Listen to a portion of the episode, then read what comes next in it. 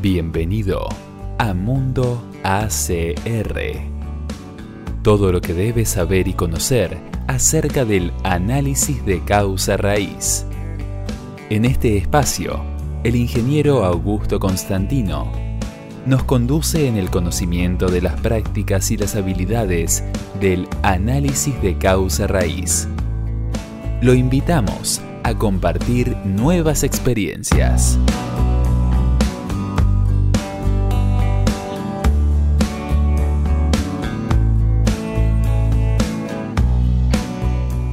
Hola, este es un nuevo capítulo de Mundo ACR. Hoy vamos a hablar acerca de la cultura de análisis de causa raíz en la organización. La cultura está presente en todos los ámbitos y desde siempre, desde que el hombre existe, desde que las civilizaciones fueron creadas y se manifiestan en las creencias, las costumbres, las formas de entender, percibir y expresar situaciones, la forma de actuar dentro de la sociedad, las organizaciones, el ámbito donde el hombre se desempeña. La cultura es lo que da una identidad propia y única. Los países tienen características propias y diferenciales, como también el conjunto de países de una región en diferencia con otras regiones. Todo esto define características propias de las personas, de las organizaciones y de la sociedad. Entender la cultura de una organización permite saber cómo y por qué la organización se manifiesta frente a situaciones particulares. Entonces, la cultura de una organización se define con la creación de esa organización y se continúa en el tiempo manifestada por las formas de actuar, comunicarse y operar cuya identidad está arraigada en las personas que la componen. La cultura es una identidad propia de los países, ciudades y de la sociedad en general. Esto también incluye a la cultura dentro de una organización, lo que hace que la caracterice en forma, su forma de actuar, eh, desempeñarse en un sector, rubro, segmento, donde ésta desarrolle su actividad. Ahora, la cultura organizacional se puede definir como el conjunto de creencias y valores manifestados en normas, procesos, actitudes, comportamientos que orientan la conducta de los miembros y les permite percibir, juzgar, sentir y actuar en las diferentes situaciones y relaciones de forma estable y coherente dentro de un ambiente organizacional. Edgar Schein definió a la cultura organizacional como el patrón de premisas básicas que un determinado grupo inventó, descubrió o desarrolló en el proceso de aprender a resolver sus problemas de adaptación externa y de integración interna, y que funcionaron suficiente bien a punto de ser consideradas válidas y por ende de ser enseñadas a nuevos miembros del grupo como la manera correcta de percibir, pensar y sentir en relación con estos problemas. La cultura organizacional cumple funciones importantes en la organización, incluyendo el diseño y el estilo de la administración, la gestión en su conjunto. La cultura organizacional es la médula de la organización que está presente en todas las funciones, niveles y acciones que realizan todos sus integrantes. Se expresa a través del lenguaje, normas, historias y tradiciones de sus líderes. La cultura organizacional define cómo la organización piensa, cómo actúa, cómo siente. Está manifestada por los miembros que la integran. La cultura organizacional se manifiesta por una serie de principios emanados de la forma de cómo la organización pretende actuar y presentarse ante la sociedad se manifiestan en base a sus creencias y definiciones particulares identificadas en sus propósitos o lineamientos particulares que la identifican, como la misión, la visión, los valores y las políticas.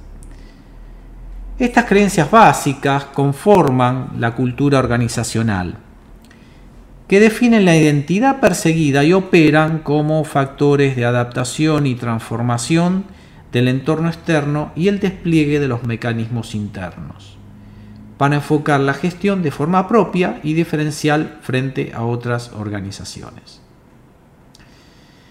Bien, ¿qué es un cambio cultural? Un cambio cultural requiere de cambios internos que suelen afectar a las personas. Algunas se adaptarán a las nuevas consignas y otras quedarán en el camino como parte de ese cambio.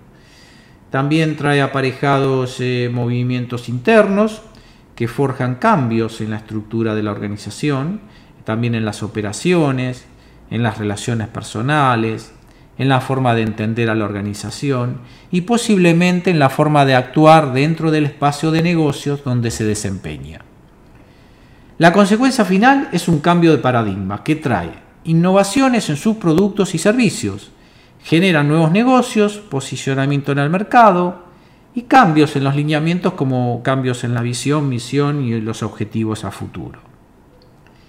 La cultura de la organización muchas veces es definida y continuada en el tiempo por las personas que la han creado. Y los cambios generacionales promueven nuevas decisiones que llevan a otros cambios estratégicos. Para lograr un cambio en la cultura de organización es indispensable sacar a la organización de su zona de comodidad y efectuar acciones que impulsen el cambio. Cambiar la cultura organizacional implica la modificación parcial o total de hábitos profundamente arraigados en las personas que integran la organización.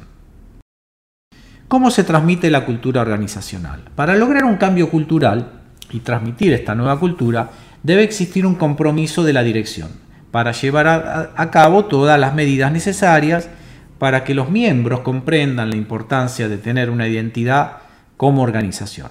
También la dirección debe ser parte de ese cambio cultural, asumiéndolo y promoviéndolo con el más profundo convencimiento.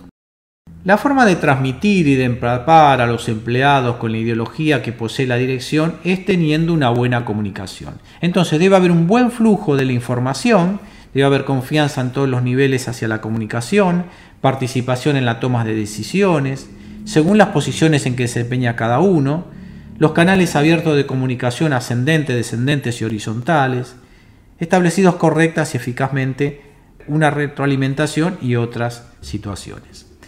La comunicación favorece la participación de los miembros de niveles más bajos o los más operativos en la toma de decisiones.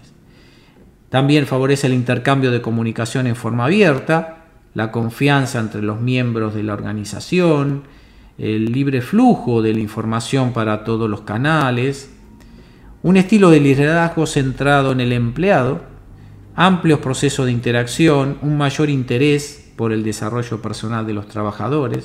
La cultura organizacional se expande a través de toda la organización y da origen a los modos de actuar y de pensar de la organización en su conjunto. Pero también, a raíz de esto, van a existir o existirán culturas que puedan estar identificadas con otros departamentos internos o con otros procesos o con otros sistemas o con la misma gestión, entre otros. Así es posible encontrar las formas que la organización se desempeña y da origen a culturas asociadas con las actividades en forma vertical, que coinciden con la estructura de responsabilidades, y con otras culturas que se presentan a través de procesos en forma horizontal o transversal, y que cruzan esa línea de responsabilidad. Si se interpreta que todos los procesos dentro de la organización tienen un componente práctico que se manifiesta por la ejecución de las tareas y dan origen a los procesos internos y que estos al mismo tiempo tienen un componente cultural, el resultado que diferencia una organización de otra en la forma que, desempeña, que se desempeña en su sector. En los últimos años, las organizaciones han sentido la necesidad de ser cada vez más eficientes y sustentables.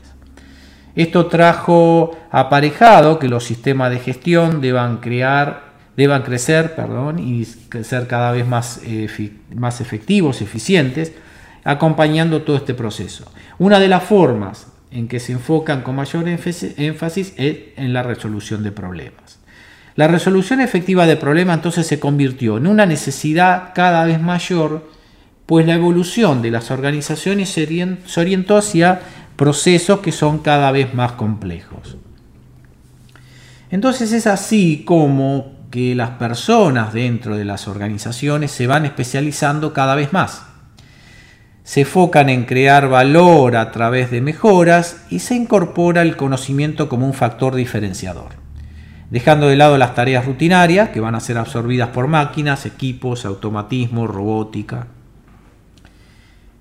Las personas entonces ahora deberán enfocarse como una de las habilidades del futuro en la resolución de problemas complejos. Y esto trae como consecuencia la necesidad de aprender y aplicar procesos de resolución de problemas estructurados e incorporar una cultura de resolución de problemas. Es necesario entonces entender que resolver problemas en la organización es una actividad más y deberá desarrollarse e incorporarse de la misma forma que cualquier otra. Desde hace muchos años, y más precisamente luego de la Segunda Guerra Mundial, las prácticas y los conceptos de resolución de problemas fueron cambiando. Antes de esto, las turbulencias en el mundo, derivadas de dos guerras y la poca participación de las personas en posiciones debajo de la línea de mando, en las decisiones de las organizaciones, no dieron oportunidad que las prácticas de resolución de problemas se desarrollen sistemáticamente. Pero fue así como en Japón se comenzó a generar un movimiento cultural que originó un gran cambio en la forma de gestión de las organizaciones. Fue así como especialistas de renombre internacional y algunos de ellos muy reconocidos eh, por su participación en, organizaciones empresariales como Yuran, Demin, Omae, Monden, Imai, Shingo, Ishikawa y otros, comienzan a impulsar un cambio que luego fue continuado por otros, en otros países y cuyas prácticas aún se aplican. Esto fue conocido y es conocido como el Kaizen, palabra que significa mejora continua. Entonces dio origen así a un cambio, a una cultura en la forma de gestión de las organizaciones. Entonces se produjo un cambio cultural importantísimo en las prácticas de gestión de las organizaciones. Este cambio fundamentalmente fue basado en la forma de resolver los problemas. El Kaizen se basa en prácticas de abordaje de los problemas, el análisis y la búsqueda de solución. Luego, con la aplicación y la validación de las mejoras, se consolidan formando parte de la nueva forma de actuar.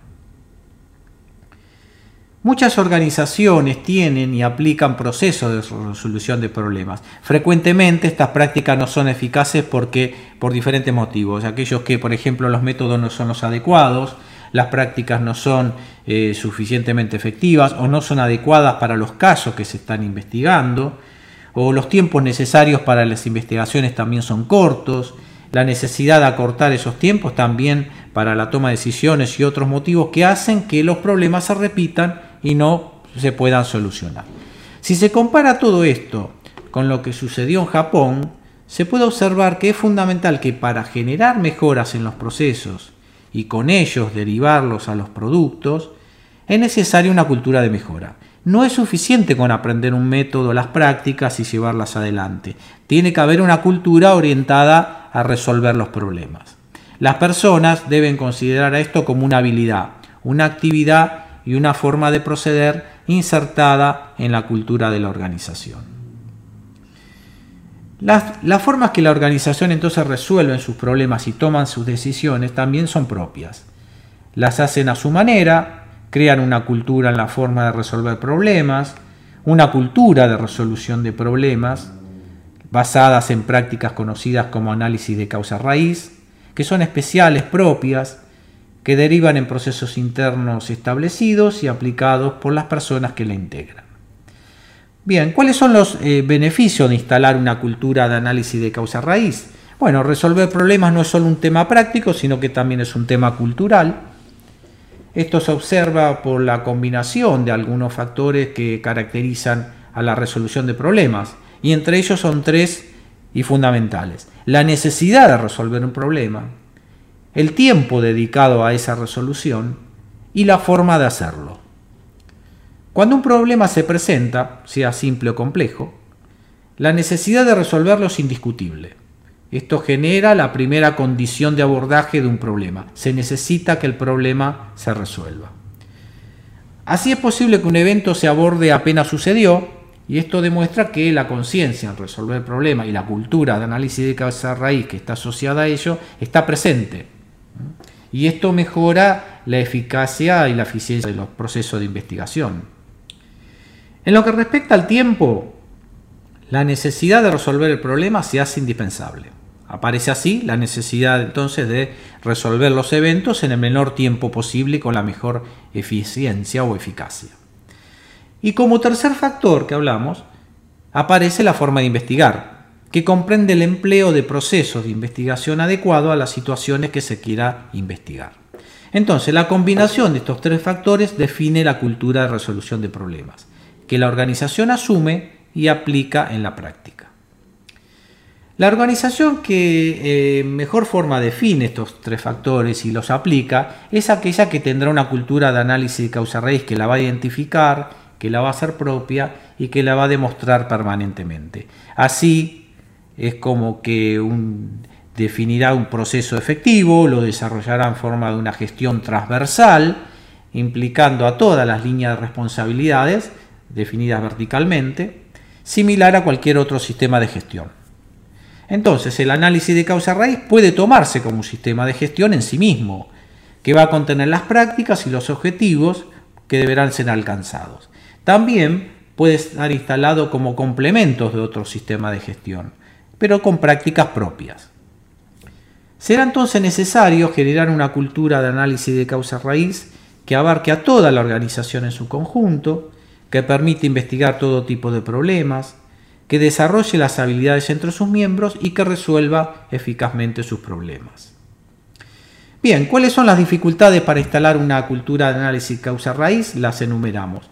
Algunas son considerar la resolución de problemas como un proceso simple y administrativo, creer que el problema es de un solo sector, abordar los problemas complejos con métodos simples y al revés, falta de habilidades para resolver los problemas, basarse en problemas similares para resolver problemas actuales, confundir la toma de decisión con resolución de problemas, deberá formar parte de la mejora continua y las soluciones que no evitan que el problema vuelva a producirse. Bien, entonces, el objetivo de demostrar cómo un aspecto cultural relacionado con las emociones, la motivación, la actitud, el involucramiento de los miembros de la organización en sus aspectos humanos y el aspecto práctico, en este caso el de aplicar prácticas de análisis de causa raíz, está íntimamente ligado como lo está también cualquier otra forma de instalar otras prácticas que van a repercutir y generar cambios culturales. Entonces, no es posible realizar cambios o instalar mejoras sin cambios en la cultura de la organización los problemas pasan a ser partes de un proceso solamente formal y poco eficiente, pues no logran que las acciones eviten la recurrencia ya que el proceso no permite ir a las causas que los originaron. Estas son aquellas causas que consideradas sistémicas, que son las que están incorporadas a la cultura organizacional. La habilidad de las personas en la resolución de problemas dará origen a una nueva especialidad en el futuro hoy presente y considerada como una más dentro del abanico de las nuevas habilidades. Así las personas pasarán de actividades rutinarias a actividades de pensamiento, el análisis y el conocimiento. Este cambio de enfoque deberá ser acompañado con la especialización en la resolución de problemas y la introducción de estas prácticas en otras especialidades, formando así una nueva actividad. En nuestro próximo podcast le seguiremos ofreciendo conocimientos acerca del análisis de causa raíz. Lo invitamos a seguir en este espacio y visitar nuestra página web análisisdecausarraíz.com. Lo esperamos en el próximo capítulo de Mundo ACR.